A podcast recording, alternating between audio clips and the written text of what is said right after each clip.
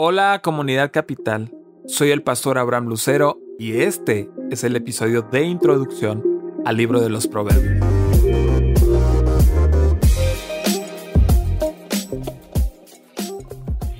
Me gustaría que antes de comenzar el primer verso de Proverbios, definiéramos algunos aspectos fundamentales alrededor del libro.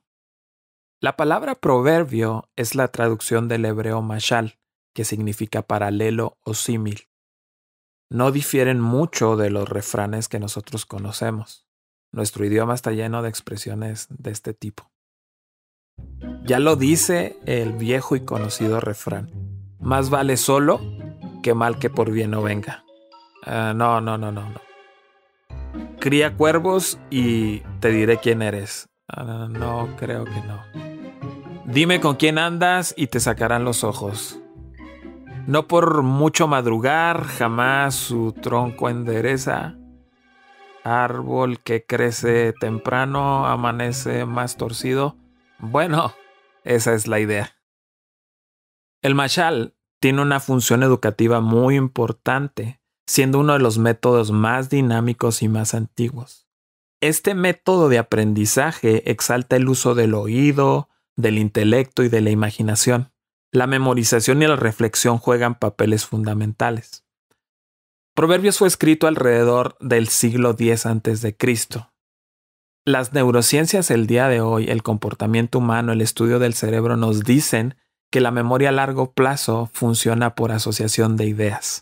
No es más que lo que la Biblia ya enseñaba hace miles de años. Gracias a Dios porque Él conoce nuestro cuerpo, nuestro cerebro, nuestro corazón, y Él siempre nos brinda de herramientas muy prácticas para que nosotros podamos entender su voluntad, que es agradable y perfecta para nuestras vidas. Proverbios es el manual para la vida práctica que abarca una amplia gama de temas. Por decirte algunos, la violencia, la corrupción, el engaño, la drogadicción, la prostitución, etc., que son temas que el día de hoy vemos comunes o son muy actuales. Me gustaría hablarte acerca del autor o de los autores de Proverbios. Proverbios no tiene un solo autor, aunque Salomón es quien escribe la mayor parte del libro. Además de él, se identifican a dos autores más por nombre, Agur y Lemuel. Agur y Lemuel son considerados por varios eruditos como hijos de Masa, el séptimo hijo de Ismael. Agur y Lemuel vendrían a ser primos de los hebreos. Por otro lado, Salomón fue conocido por su sabiduría extraordinaria. De acuerdo a una antigua tradición, el libro de Proverbios es producto de la edad madura de Salomón. El Cantar de los Cantares fue escrito en su juventud y Eclesiastés en su etapa de anciano. El libro de Proverbios refleja la sabiduría de un hombre maduro. El Cantar de los Cantares describe el amor juvenil y Eclesiastés contiene las reflexiones de un hombre anciano que mira retrospectivamente la vida. Es decir, que en Proverbios tenemos la revelación de Dios a través de un hombre maduro. Proverbios es considerada literatura sapiencial. Junto con Job y Eclesiastés, el libro de Proverbios se le clasifica a menudo como parte de la literatura de sabiduría de la Biblia. Existe una clara superioridad de la sabiduría bíblica sobre la meramente humana. Podemos encontrar en Santiago capítulo 3 versículo 17 la siguiente declaración. Pero la sabiduría que es de lo alto es primeramente pura, después pacífica, amable, benigna, llena de misericordia y de buenos frutos, sin incertidumbre ni hipocresía. En la literatura de sabiduría de la Biblia, el libro de Job enfatiza la fe en medio de las pruebas de la vida. El libro de Salmos está lleno de viva esperanza. El libro de Proverbios es la sabiduría, ojo acá, nacida del amor. A este libro se le ha llamado también el Sermón del Monte del Antiguo Testamento. En el Sermón del Monte de Cristo, Él nos dirige a llevar una vida de amor y el libro de Proverbios también se enfoca en dirigir nuestras vidas hacia el amor.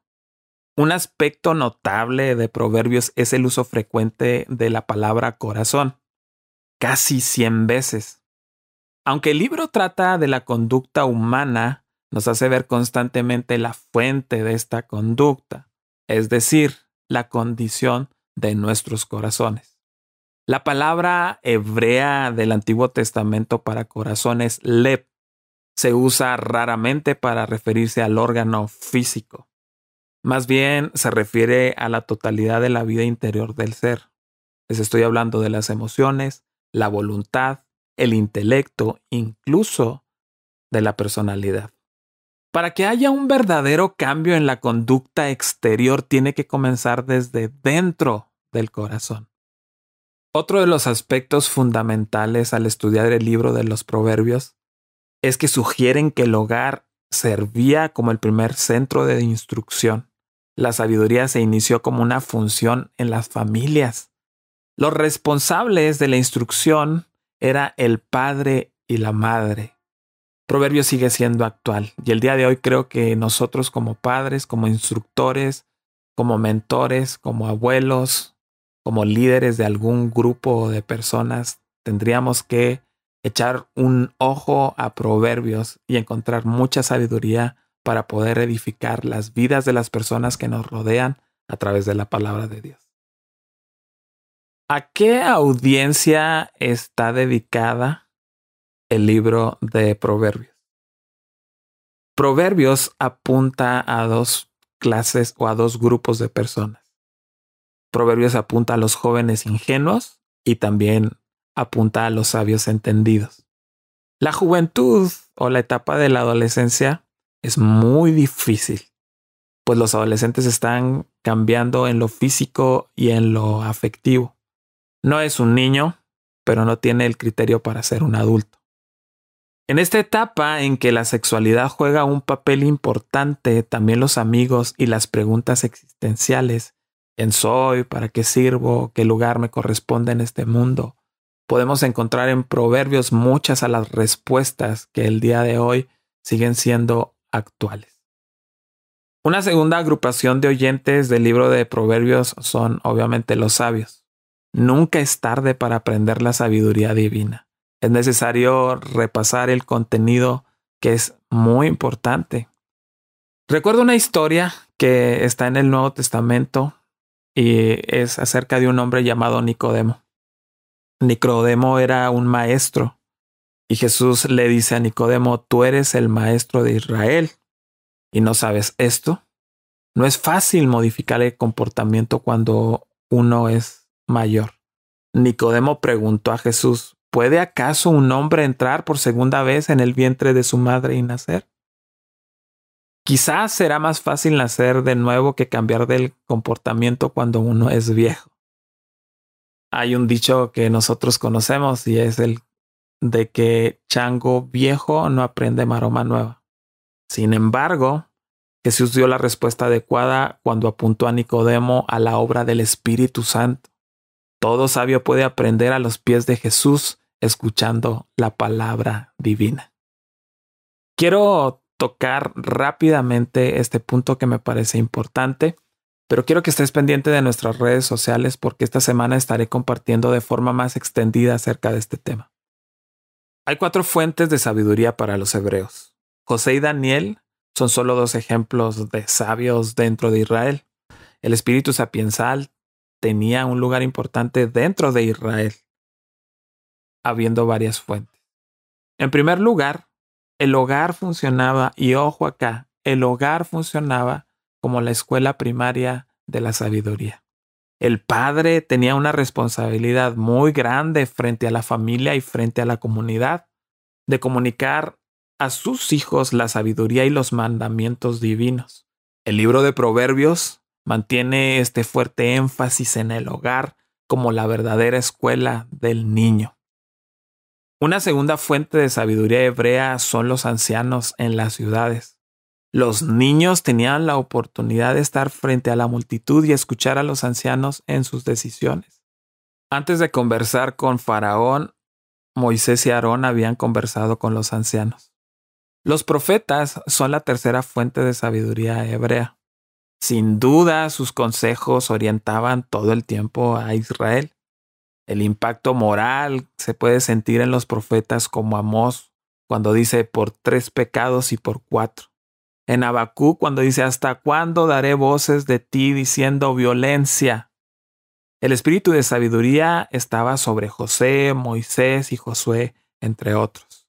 La cuarta fuerte de sabiduría hebrea fueron las instituciones, como la del sacerdocio y la del juez. Siempre la sabiduría hebrea se relaciona con la presencia del Espíritu de Jehová. Quiero terminar con la siguiente declaración. La sabiduría bíblica alcanza su cumplimiento más elevado en la persona de Jesucristo. ¿Qué es la sabiduría misma de Dios? Solamente el Evangelio de Cristo puede producir un verdadero cambio en el corazón y hacernos sabios. Segunda carta de Timoteo 3:15 dice lo siguiente. Desde tu niñez conoces las sagradas escrituras que pueden darte la sabiduría necesaria para la salvación mediante la fe en Cristo Jesús. Te invitamos a que sigas nuestras redes sociales. Estamos como Comunidad Capital. Síguenos en Facebook, en Twitter, en Instagram, en YouTube. Estoy convencido de que nuestros contenidos van a venir a edificar tu vida.